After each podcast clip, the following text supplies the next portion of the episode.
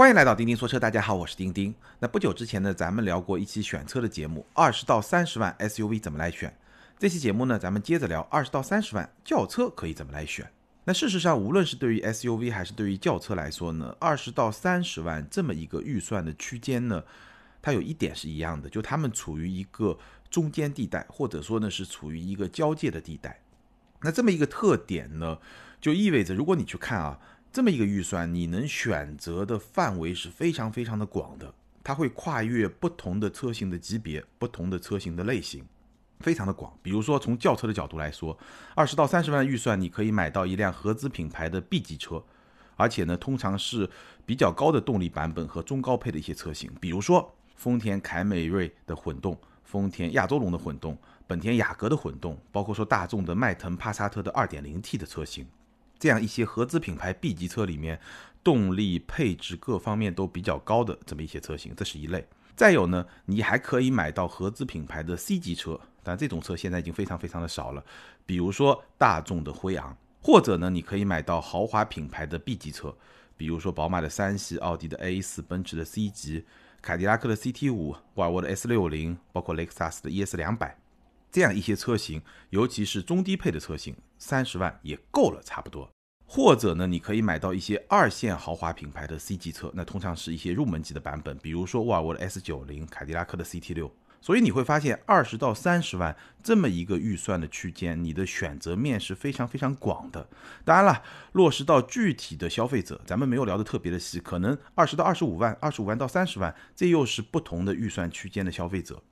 我们没有分那么细，但整体上来说，从二十到三十万这么一个相对比较大的区间来说，轿车的选择和 SUV 一样也是非常非常丰富的。所以呢，跟聊 SUV 一样，咱们不可能一款一款的聊，因为车实在太多了。我随便数一数，可能就十几款、二十几款，甚至三十几款都可以数出来。所以不可能一款一款的聊，咱们还是一样聊一些选车的思路。然后呢，我会重点去回答几个有代表性的选车的问题，尤其是聚焦在合资品牌还是豪华品牌。这么一个问题上，我们再简单的回顾一下我在上一期节目里面提到的选车的一个基本的方法和思路，就是分析你自己的需求，然后去对照产品，找到符合你需求的这么一个产品，这就是一个最简单的思路。那落实到二十到三十万的轿车，大概会涉及到几个最核心的需求，你需要重点去考虑是什么呢？第一呢，就是空间，就这辆车有多大。那空间呢，我觉得大概是。会关系到两方面的问题。第一个呢，就这辆车有多大，这个大小，你从外观看上去，它实际有多大，或者说它看上去有多大，这个咱们中国消费者很多人非常关注，这会关注到你使用这辆车的面子，或者说你拥有这辆车的面子问题，这是一个外观的问题。内在，内在呢就更加实际，就是决定了这辆车它实际可以使用的乘坐空间，尤其是后排可以使用的乘坐空间到底有多大。所以空间问题，我觉得是在选择轿车，尤其是二十到三十万预算这个轿车里面，首先要考虑的第一个问题。因为我刚才提到了，它涵盖了不同的级别，那不同的级别其实它就对应了不同的空间。当然了，你还是要进一步去考虑这个车它的驱动形式。这个咱们之前聊过，它是一个横置前驱，还是一个纵置后驱，或者是一个纵置前驱？奥迪对吧？这个比较特别，就这些驱动形式也会影响到它的空间。对空间的需求，首先做出一个判断，这个就可以帮你解决很多问题。这是第一个需求需要非常重要去考虑的。那第二个呢，就是我说的品牌，你对品牌有没有需求？因为二十到三十万你是可以买合资品牌，也可以买豪华品牌。那你到底是要买合资品牌还是豪华品牌？这个你自己去想。通常来说，合资品牌它可能实用性更高，配置更高，这个我们待会儿去说。豪华品牌更有面子，对吧？也有一些特别的技术，我们待会儿再说吧。那第三个。你需要去考虑的需求就是配置。那配置这一点呢，它其实跟空间、跟品牌是负相关的。如果你用同样的预算买一辆级别更高的车，那它配置一定更低。你买一个豪华品牌，它的配置相对也会比合资品牌更低。那你是想要一个更好的配置呢，还是想要一个更高级别的、更大的车，或者一个豪华品牌的车呢？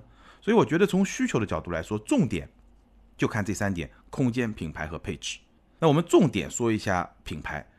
就是合资品牌和豪华品牌，你在选择一辆轿车的时候有一些什么样的差别？其中很大一部分其实跟我们上次聊 SUV 的时候是一样的。我们简单回顾一下，合资品牌可以给你带来什么？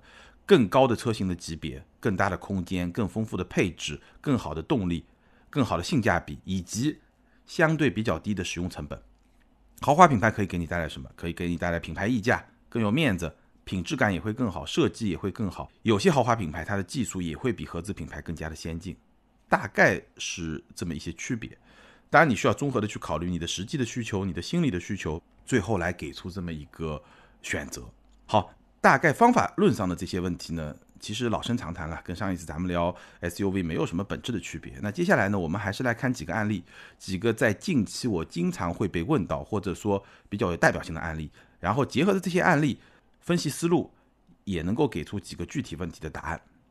好，第一个我们来看雅阁和奥迪的 SL。哎，我不知道为什么最近这个问题会问的比较多。其实也不能说是最近了，应该说是更早那么一两个月、两三个月。因为奥迪的 S L 刚刚上了一个新款，这个新款呢是一个中期改款。那如果你从网站上去查呢，叫二零二零款。那我今天要说的呢，还不是这个新款，而是老款或者说是中期改款之前的二零一九款。那为什么雅阁和 A4L 一个合资品牌和一个豪华品牌会怼到一块呢？很大一部分的原因就是老款的 A4L。就二零一九款，它在终端的折扣确实会比较大。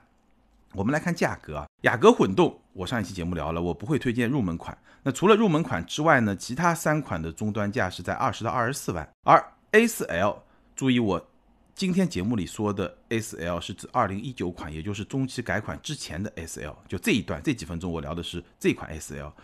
这款 S L 呢，相当于是老款的 S L，它的大家感兴趣最多的一款车型是四零的进取。也就是四零 TFSI 的入门款，这一款它终端的折扣打完以后呢，差不多是二十三到二十四万。当然，这款车随着新款上市，可能在终端不会再存在很长一段时间。但是呢，如果说你真的很关注这款车，最近这一两个月、两三个月应该还是可以买得到的，在很多地方是可以买得到的。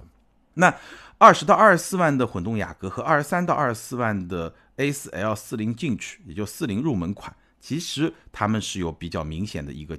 价格的交叉的区间的，对吧？奥迪可能会稍微贵一点点，但是呢，基本上是一个价格交叉的这么一个区间，所以呢，很多朋友就开始去纠结了。简单给大家分析一下，你到底是应该买一个混动的雅阁呢，还是应该捡个便宜买一个入门款的 A4L 呢？从动力上来说呢，雅阁我们上一期节目刚刚聊过，所以说的简单一点，2.0混动 PK 奥迪的190马力的 2.0T，我觉得动力基本上是相当的。雅阁的2.0混动动力表现相当的不错，那奥迪的 2.0T 其实是一个中等功率版本吧，190马力，它现在出了一个更低版本，大概一百五十几到一百六马力的这么一个二点零 T 的低功率版本，所以现在一百九十马力算是一个中等功率的版本。那这两套动力系统整体的动力水平是比较相当的，但是呢，它的整个的体验呢还是会不太一样。雅阁混动这套动力呢，它的即时感更强，什么意思呢？就是你一点它就有这种跟脚、这种即时响应的表现会更好一点点。而奥迪的一百九十马力这款二点零 T 呢，它的爆发感会更强，它可能当你大力踩下油门的时候，它会有一个比较短暂的迟缓延迟，但是呢，它动力爆发以后，整个的爆发感会比雅阁的混动更强，所以呢。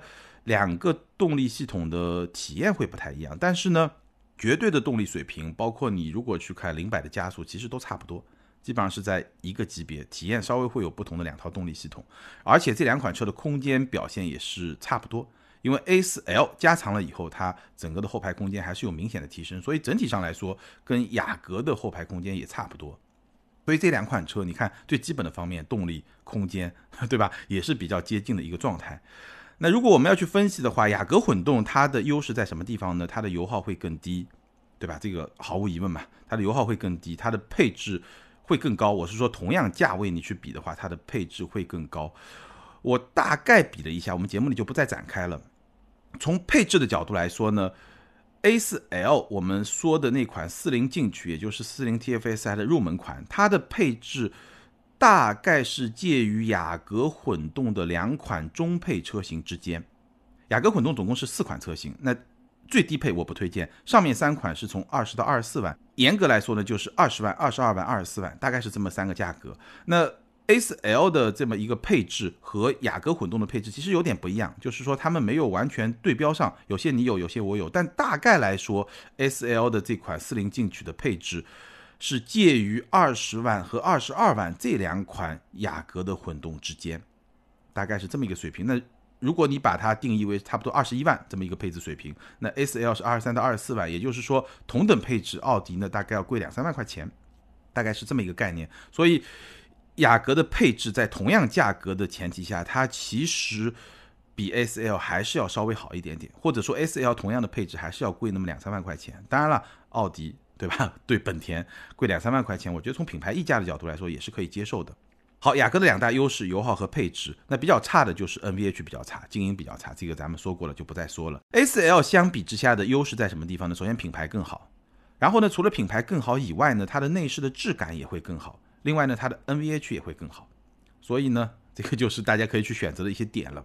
那么，如果我们要去分析需求的话呢，从实用性的角度来说呢，这两款车还是比较接近的，实用性都不错。雅阁的使用成本会更低一点。那么，如果从心理的需求角度来说呢，这个就看你自己的想法了，对吧？奥迪四个圈再怎么说它是一个豪华品牌，你开个 S L 出去肯定是比雅阁出去更有面子的。那你会去想一想，对吧？这个面子对你来说是不是值？是不是值这两三万块钱？包括说使用成本稍微高一点，是不是能够接受？这个你可以自己去分析一下。那说一下我的建议啊。首先呢，我觉得雅阁混动现在就可以买。那 A4L 呢，这一点呢，可能跟我一贯的选车的标准有一点相关吧。我个人会觉得买新不买旧。我觉得如果你要选 S.L，虽然说现在老款 S.L 在很多地方应该还是买得到的，但是呢。如果是我的话，以我的这个选车的理念来说，我还是更愿意等一年或者大半年的时间来等新款的折扣掉下来，等新款的折扣比较到位以后，哪怕比现在的老款再贵那么一万块钱，比如说二四二五，我还是愿意去等新款，因为新款虽然说它的变化不是本质性的，不是一个换代的产品，但是确实是有变化的。中期改款的 S L，简单来说，就你现在终端看到的二零二零款，它有一些什么样的变化呢？它有更加运动的外观，尤其是那个运动套装，它有两个套装嘛，一个叫好像风尚版，还有个是运动版，名字我具体忘了，大概就是一个偏豪华一点，一个偏运动一点。偏运动的那个版本，它拥有更加运动的蜂窝状的进气格栅，所以看上去确实会更加的运动。另外呢，这辆车它还搭载了最新一代的 MMI 的车机系统，那这套车机系统是基于安卓系统的一个车机系统，所以呢，你可以去下载一些。A P P 啊，包括整个的车机也使用了触控屏啊，整个的科技感还是有一个非常明显的提升的。那这部分提升，你让我多花一万块钱，我绝对是愿意的。所以说呢，我觉得如果你是在雅阁和 S L 之间纠结的话，那我的建议就是说，你要买混动雅阁，今天就可以买。那如果你看上 S L 的话，那我建议你还是等一等新款的折扣能够下来，接近老款的水平，或者比老款稍微贵那么一万块钱，我觉得都是可以接受的。确实科技感会更强。那整体上来说呢，这两款车一款对吧，性价比会更高一点，但是它是一个合资品牌，使用成本也比较低。另外一款呢，虽然说贵一点，但它毕竟是奥迪啊，对吧？可能你多开个两三年也完全没有问题啊，能够满足你这个各方面的这种需求，所以呢，可以做这么一个选择。这是第一个问题。好，我们来看第二个问题：亚洲龙和 ES 两百怎么选？那这两款车呢，其实从亚洲龙刚一上市，价格一出来，就有人在问，很多朋友在问。那咱们可以简单聊一聊。亚洲龙的混动，那当然你去跟 ES 两百比的，基本上都是问亚洲龙的混动，因为如果是亚洲龙的二点零，这个价差就会有点大。我们一点点说啊，亚洲龙的混动二十二万六千八到二十八万九千八，ES 两百是二十九万到三十万九，只有两个配置。其实你去看啊，哪怕是亚洲龙的混动，它和 ES 两百的价格差距仍然是存在的。亚洲龙混动二十二万六千八到二十八万九千八，ES 两百二十九万到三十万九千，所以这个价差还是存在的。而且这两款车呢，在终端几乎都没有折扣，两款车的尺寸完全相同，车长都是四九七五，轴距都是二八七零，难怪很多朋友会特别纠结。同一个平台，同样的车身尺寸，对吧？然后呢，动力系统本身是差不多的，只不过呢，因为有价差的问题，所以它们价格比较接近的是亚洲龙的混动和。ES 的两百，大概是这么一个概念。那我们来比一下这两款车。首先呢，亚洲龙的混动2.5的混动，它的动力肯定是更好，这个就不用说了，对吧？2.5混动和2.0自吸，这个动力根本就没法比，油耗肯定会更低，一个混动一个自吸嘛，而且它配置肯定会更高。这个配置高呢，还不是高一点点？我看了一下，ES 两百的低配二十九万，基本上和亚洲龙混动的次低配二十三万九千八，这两款车的配置水平是差不多的。什么意思呢？也就是说，同等的配置，ES 两百要贵五万块钱。那如果你再把同等动力二点零这个因素考虑进去的话呢，ES 两百要贵七万块钱，ES 两百同等配置比亚洲龙混动贵五万，比亚洲龙的二点零贵七万，这就是雷克萨斯的品牌溢价，五万七万，你自己脑子里面琢磨一下，你觉得值不值？所以呢，亚洲龙相比之下，它混动的动力会更好，油耗会更低，配置会更高，性价比也会更高。不过呢，亚洲龙有一个缺点。在 ES 上我没有发现是什么呢？就是说亚洲龙的前排头部空间是比较局促的，以我的身高，身高一米七七，我感觉上都快要顶到头了，就这个空间是比较小的。但是我在开 ES 的时候好像没有注意到这个问题，这个是亚洲龙有的一个小缺点吧。那相比之下，ES 两百的优点在什么地方呢？首先品牌，对吧？这个是一个雷克萨斯，然后呢，它的内饰的设计和质感确实是会更好的。然后呢，它的 NVH 整个车的静音表现也确实比亚洲龙会更好的。它的前排是使用了隔音玻璃，而亚洲龙直到顶配也没有隔音玻璃。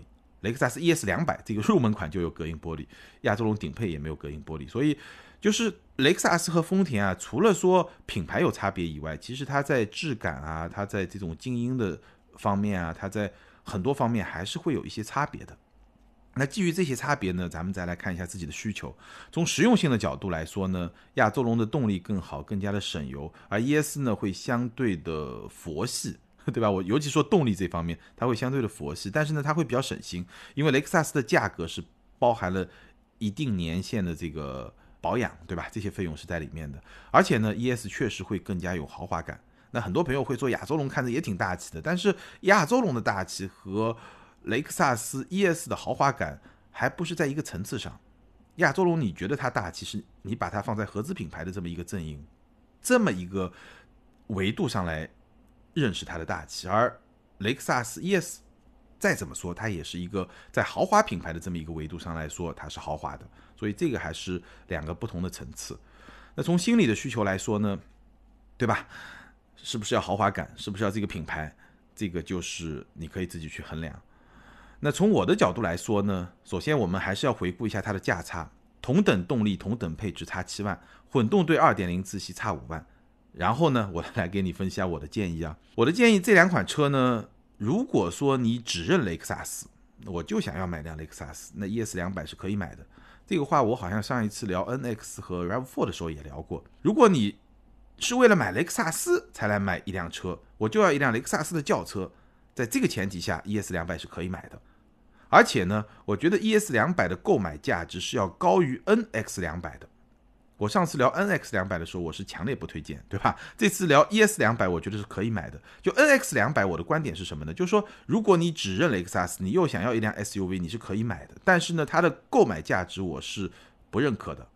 相比之下，ES 两百的购买价值，我觉得是要高于 NX 两百的。为什么呢？因为 ES 两百它的行驶品质、它的豪华感确实是要明显的优于亚洲龙的，而 NX 两百它的行驶品质并不比 RAV4 更好，所以它们是不一样的。好，那说完 ES，如果你认雷克萨斯可以买 ES 两百，但是呢，ES 两百它的动力确实是太佛系了。如果你对动力有需求的话，那这款车我是不推荐的。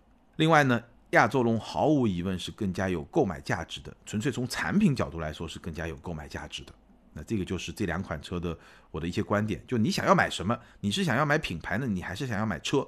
大概可以这么去说吧，对吧？当然，从车的角度来说呢，ES 两百比 NX 两百肯定是更有购买价值的。但是相比亚洲龙，如果说你很在乎这个产品的话，那我觉得亚洲龙是一个更有性价比的这么一个选择。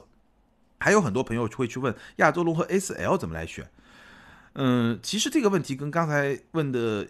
雅阁和 S L 怎么来选？答案差不多，或者说思路差不多。亚洲龙呢，它这么一个应该算是 B 加级，对吧？雅阁和凯美瑞和天籁算是标准的 B 级车，亚洲龙算是一个 B 加级。所以呢，亚洲龙它的体型会比凯美瑞啊、雅阁啊，包括 S L 都要更大，所以你看上去会觉得很大气。这是一款更加偏向后排的车，它的后排的腿部空间基本上跟雅阁是相仿的。我们说过，虽然雅阁、凯美瑞、天籁这三款车它外部的空间、车身尺寸差不多，但是本田对空间的挖掘是非常厉害的。所以雅阁的后排腿部空间比另外两款车是要更好的。亚洲龙呢，它通过把车身变得更长。它的后排腿部空间基本上跟雅阁是相当的，那其实跟 S L 呢也差不太多，但是这辆车外面看上去是会比这些车都要更大的，这是一点。就亚洲龙它的这么一个体型是不太一样的。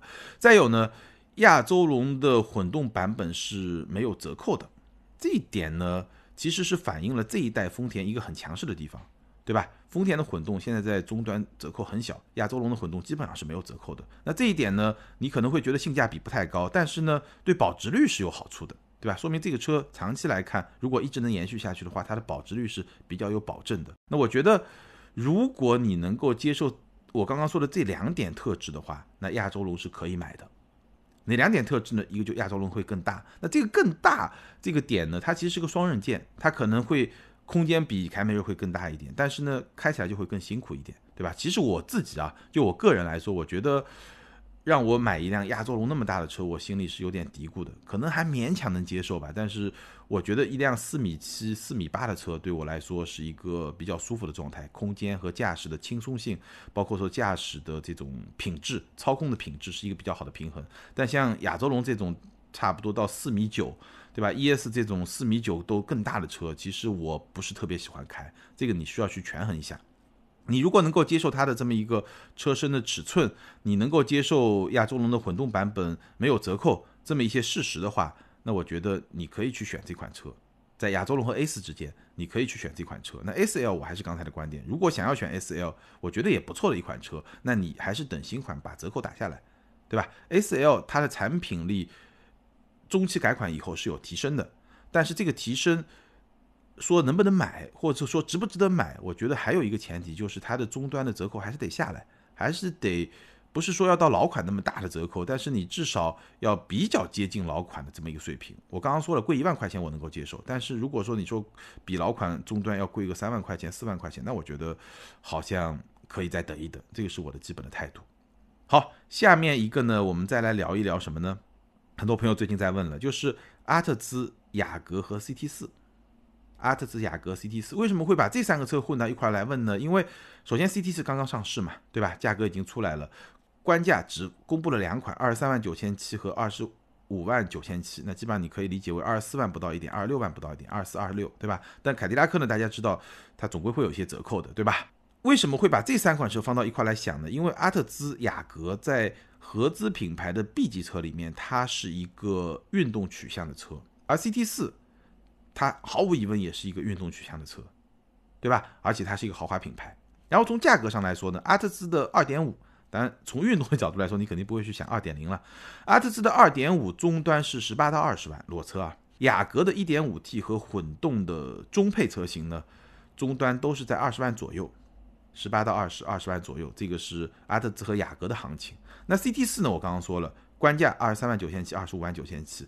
但是凯迪拉克，对吧？大家有一个合理的预期。这个车呢，我觉得一段时间之后，一年吧，一年之内，它的低配车型的终端的裸车价二十万出头，二十一万。出头这么一个价格，我觉得是可以期待的。那到了这么一个价格以后，你会发现它跟我们刚才说的阿特兹二点五啊，跟雅阁的一点五 T 和混动的一些中配或者中高配的车型啊，这个价格就属于一个打架的一个阶段了，对吧？而且呢，它在很多用户的心目中、心智中这个认知中呢，又都是运动取向的这么一个车型，所以呢，就会去大家就会去纠结。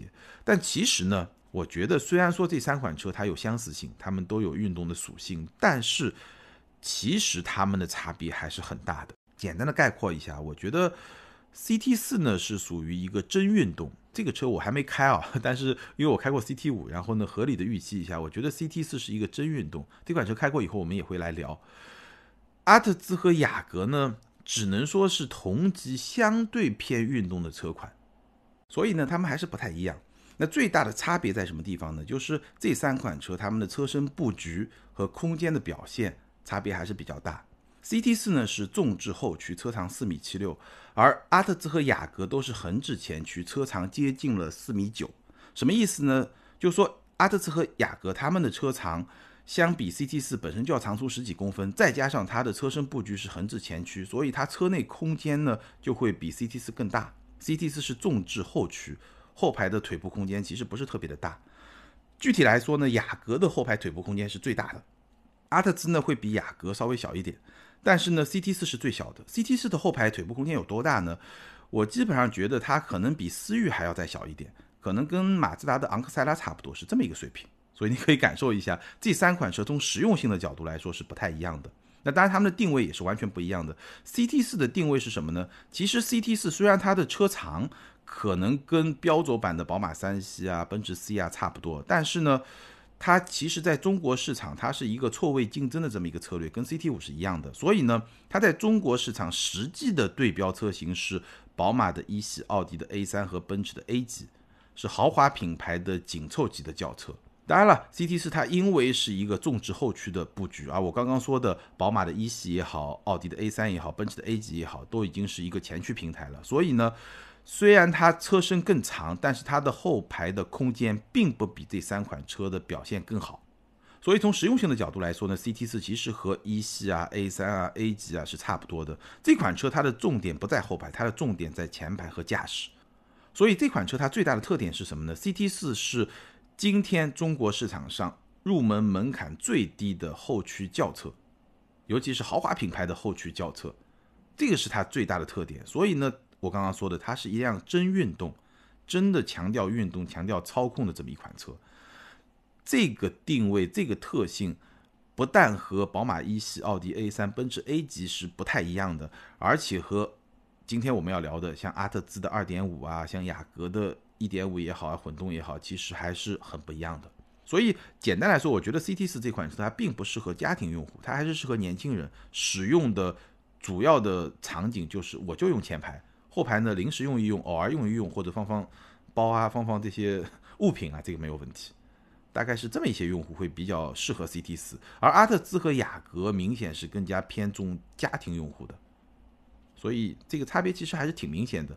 那回到这个问题，你是要选阿特兹、雅阁，还是选一个 CT 四呢？如果你有一个二十万出头的裸车的预算，那我觉得还是根据你自己的需求去分析啊。你如果是特别想要一个操控的乐趣，驾驶的这种感觉，那当然是 CT 四了。但如果说你既想要这些，但是呢，你又要兼顾一些家用的，你的后排还经常要用得到，甚至你后排还是希望一个很宽敞的空间的话，那 CT 四可能就不太适合你。你还是老老实实去选雅阁或者去选阿特兹会更加合适一点。好，三个案例说完，我们最后简单的总结一下，还是那句老话，没有最好的车，只有最合适的车。选车呢，基本的方法还是。产品来匹配你的需求，那这个需求我再次强调，包含了你的实际需求和你的心理需求。尤其是我们这两期聊的二十到三十万的 SUV 或者二十到三十万的轿车，你到底是要选一个合资品牌，还是要选一个豪华品牌？那这个里面有很大一部分呢，就是心理需求。那说到二十到三十万的轿车，有一个点啊，我可以提醒大家关注一下。你有没有发现啊，B 级或者 B 加级的轿车，合资品牌的 B 级或者 B 加级的轿车？比如说雅阁、亚洲龙、凯美瑞、天籁，包括迈腾这些车型，其实是绝大部分合资品牌的旗舰车型，也可以说是绝大部分合资品牌的天花板，在轿车这么一个层次上。当然你会说大众还有辉昂，但是我们看看辉昂的销量就知道，大众这个品牌真正能够支撑起来的，仍然只有迈腾和帕萨特这个级别的车型。那本田啊、丰田啊、日产啊，其实都一样的。绝大部分的合资品牌的旗舰轿车就是 B 级和 B 加级的轿车，所以呢，如果你去买一辆合资品牌的 B 级或者 B 加级的轿车，你会买到这个品牌几乎所有的最先进的技术，你也能够买到这个品牌比较丰富的配置，尤其是高配车型的话，所以这个就是我们经常会说的机头，对吧？而且你会发现啊，现在在市场上。B 级轿车能够卖到二十万以上，或者说二十万以上能够走一定量的 B 级轿车的品牌很少，也就是大众、本田、丰田，还有别的吗？基本上就没有了。对吧？日产啊、马自达啊，包括法国品牌、韩国品牌就不用去说了，这些品牌的 B 级轿车主销车型都是在裸车二十万以内的这些车型，对吧？这其实也是能够去看哪个品牌比较强势的一个非常好的一个指标，就你的 B 级轿车能不能卖到二十万以上，或者说二十万以上的车型能不能走到一定的量。那今天在中国市场上，我们能够看到的就是大众、本田和丰田。那豪华品牌的 B 级车，它和合资品牌的 B 级车来比呢？同等价位，或者说稍微贵那么一两万、两三万块钱这么一个价格呢，你通常其实只能买到一个入门款，也就是我们通常说的凤尾。所以呢，机头还是凤尾，怎么来选，还是这么一个问题，对吧？那如果你要买一个豪华品牌呢，首先你只能买入门款，第二呢，你的价格可能会稍微贵那么一两万块钱，再有呢，你必然需要在某些方面付出一些代价，比如说动力会更差一点，对吧？所以呢。整体上来说，这就是这两种选择之间你要做的最核心的一些取舍。你是要配置更高、级别更高、空间更大、技术更到位、更全面，还是说你就要一个更好的品牌？然后呢，跟品牌相关的，比如说设计啊、质感啊这些方面会不太一样。但是呢，你可以在另外一些方面稍微付出一些代价。大概就是这么一个逻辑。那还是那句老话，没有最好的车，只有最合适的车。好，今天这个话题，二十到三十万。轿车怎么来选？咱们就聊到这儿。那给大家留一个互动话题：二十到三十万的轿车，你是会选合资品牌呢，还是会选豪华品牌？具体来说，你会更喜欢哪一款车或者哪两三款车？欢迎大家在评论区留言，和更多的听友和钉钉进行交流和互动。还是那句老话，留言和评论永远都是对主播最大的支持。接下来我们来看上一期节目的听友留言。上一期节目咱们聊的是雅阁，那雅阁确实卖得很好，所以评论区有非常多的雅阁的车主现身说法，我们就来挑两条。跟大家分享一下，ID 是变个昵称可真难。这位听友他说这期节目太亲切了，年前买的混动雅阁越开越喜欢。作为东北车主，有地库不用担心低温问题。用户手册标称动力蓄电池工作温度最低零下三十度，东北白天基本最冷也很少会达到零下三十度。冬季开暖风呢，油耗是在七个左右，不开暖风呢是在五到六个。最近升温超过十公里，油耗基本维持在五升左右。从雪地胎换回原厂的胎，才发现这个优客豪马真的太潮了。雅阁混动的动力和油耗真的太爽了，吃跑得快，吃得少，地表最强 B 级车。听得出来，这位东北的用户对他的混动雅阁是非常非常的满意。我们再来听下一位听友的留言。下一位听友 ID 是遇水流风，这位听友他说：“我的混动雅阁锐尊版开了快一年了，出现两个小问题。第一呢。”座椅的接缝部分有两处掉皮。第二呢，高速直线行驶修方向的时候有卡顿现象，长时间开高速有点累。别的各方面都不错。非常感谢这两位车主听友的分享，给大家提供了更丰富的信息。也感谢所有听友的留言。那这两位听友呢，欢迎你们把你们联系方式通过个人微信号全拼的钉钉小马甲留给我。你们将获得的是由途虎养车网赞助的 Wilson 微送。